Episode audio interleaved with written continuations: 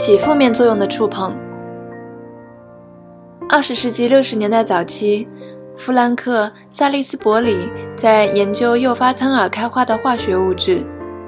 苍耳是在整个北美都能见到的杂草，其橄榄球状的刺果常常粘附在徒步者的衣服上，给人留下很糟糕的印象。为了知道这种植物如何生长，萨利斯伯里及他在科罗拉多州立大学的技术员团队决定每日测量叶子长度的增加量。测量方法是到野外用尺子对叶子进行物理测量。令萨利斯伯里困惑的是，被测量的叶子总也长不到正常的长度。不仅如此，随着实验的继续，这些叶子最后还变黄死掉了。然而，同一植株上未被接触和测量的叶子却长得很好。就像萨利斯伯里所说的，我们遇到了一个值得注意的现象：只要每天摸上几秒钟，你就能杀死苍耳的叶子。因为萨利斯伯里的兴趣在别处，直到十年之后，他的观察才得到了更广泛的理解。二十世纪七十年代早期，在俄亥俄大学工作的植物生理学家马克·贾菲发现，在植物生理中，由触碰引发的生长迟滞是一种普遍现象。他用古希腊词根 sigma 接触和 morphogenesis 形态建成，创造了接触形态建成 sigma morphogenesis 这个笨拙的术语，来描述机械刺激对植物生长的普遍效应。显然，植物是暴露在多重的触碰胁迫之下的。风、雨和雪都会触碰植物，动物也会定时的触碰很多植物。这样一想，发现植物会以组织生长的方式回应触碰，也就不那么令人惊讶了。植物能感觉到它生存在什么样的环境之中。在山脊这样高的地方生长的树木，常常暴露于强风之中。它们适应这种环境斜坡的方法是限制枝条发育，树干长得短而粗。与之相反，在遮风的山谷中生长的同一树种却长得又高又细，枝条繁密。作为对触碰的反应，这种迟滞生长具有演化适应性，增加了植物在常常甚为剧烈的多重环境扰动中存活下来的概率。实际上，从生态学观点来看，植物面对的很多选择和我们在盖房子时面对的选择一模一样。地基要用什么类型的材料？房屋结构呢？如果你生活的地区风力不强，或是地震风险不大，那么你可以在房屋的外观上多用一些材料。但如果你是生活在一个风力很强或是地震风险很大的地区，那么你就要把材料用在建设坚实的地基和结构之上了。树木也是如此。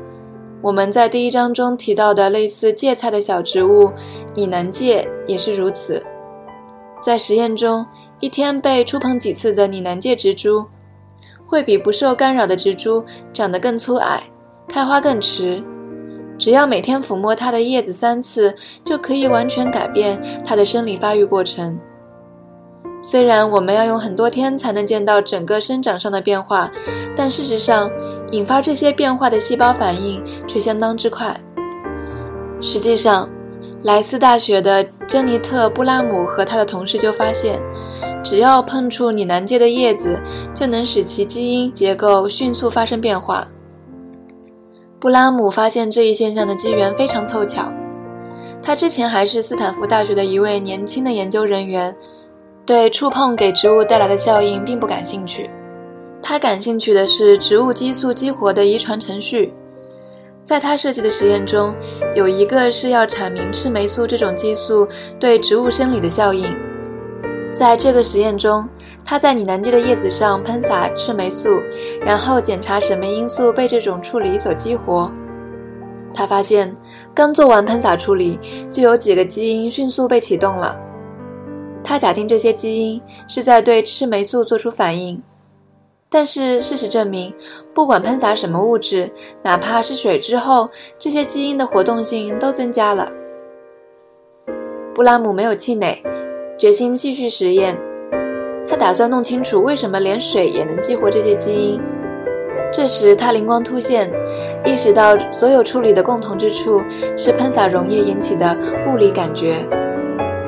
布拉姆猜测，他发现的基因其实是对叶片受到的物理刺激做出反应的基因。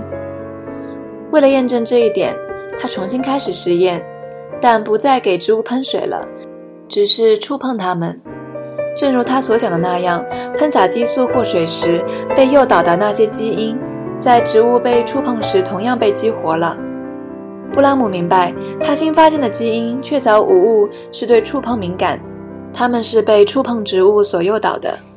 于是他给这些基因起了 TCH 基因这个贴切的名字。要进一步了解这个发现的重要性，需要对基因工作的一般原理做些简单介绍。构成拟南芥植物的每个细胞的细胞核中都有 DNA，其上一共含有大约两万五千个基因。最简单的情况下，一个基因编码对应一种蛋白质。虽然每个细胞中的 DNA 是相同的，但不同的细胞却含有不同的蛋白质。比如，叶细胞所含的蛋白质就不同于根细胞所含的蛋白质。叶细胞所含的蛋白质可吸收光，供光合作用之用，而根细胞所含的蛋白质可以帮助它从土壤中吸收矿物质。不同类型的细胞含有不同蛋白质的原因在于，每种类型的细胞中的活动基因不同，或者更准确地说，所转录的基因不同。有的基因在所有细胞中都会转录。比如那些用于构建膜系统的基因，但多数基因只在专门的某一小类细胞中转录。所以，虽然每个拟南芥细胞都有打开两万五千个基因中的任何一个的潜力，但在某一种类型的细胞中，实际上只有几千个基因是活动的。使情况变得更复杂的是，许多基因还被外界环境所控制。有的基因只有在叶子看到蓝光之后才在叶子中转录，有的基因要在半夜转录，有的要在一段炎热的天气之后转录，有的要在植株遭受细菌侵害后转录，还有的要在植株被触碰之后转录。那么这些由触碰激活的基因呢？布拉姆鉴定第一个 TCH 基因所编码的蛋白质与细胞中的钙信号转导有关。我们前面说过，钙是重要的盐离子之一，既能调控细胞电量，又能调控细胞之间的信号传递。在植物细胞中，钙有助于保持细胞的膨胀，就像含羞草的叶枕细胞的情况，还是植物细胞壁的成分。钙对于人类和其他动物在神经元之间传递电信号来说，也是必须的。肌肉收缩也离不开钙。尽管我们还不知道钙调控如此众多现象的所有机制，但这实在是个热门的研究领域。科学家知道，在枝条被摇动或根碰到岩石这样的机械刺激之后，植物细胞中的钙离子浓度会陡升陡降。这种脉冲可以影响细胞膜上的电量，但它也能使钙离子作为第二信使，把信息从专门的受体传递到专门的输出端的中介分子。直接影响多种细胞活动。这种游离的可溶性钙本身引发反应的效力倒不大，因为多数蛋白质无法与钙直接结合，因此无论是植物还是动物体内的钙，通常都要和少数钙结合蛋白联合在一起才能发挥作用。在这些钙结合蛋白中，研究最多的是钙调蛋白，也就是说由钙调节的蛋白。钙条蛋白的分子相对较小，但它是一种非常重要的蛋白质。当它与钙绑定时，它就能与许多蛋白质互相作用，从而调节它的活性。这些蛋白质在人体中会参与诸如记忆、发炎、肌肉运动和神经生长之类的过程。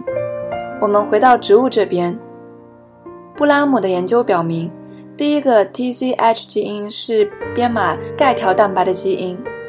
很可能是为了让这些蛋白质和在活动电位下释放的钙共同行使功能。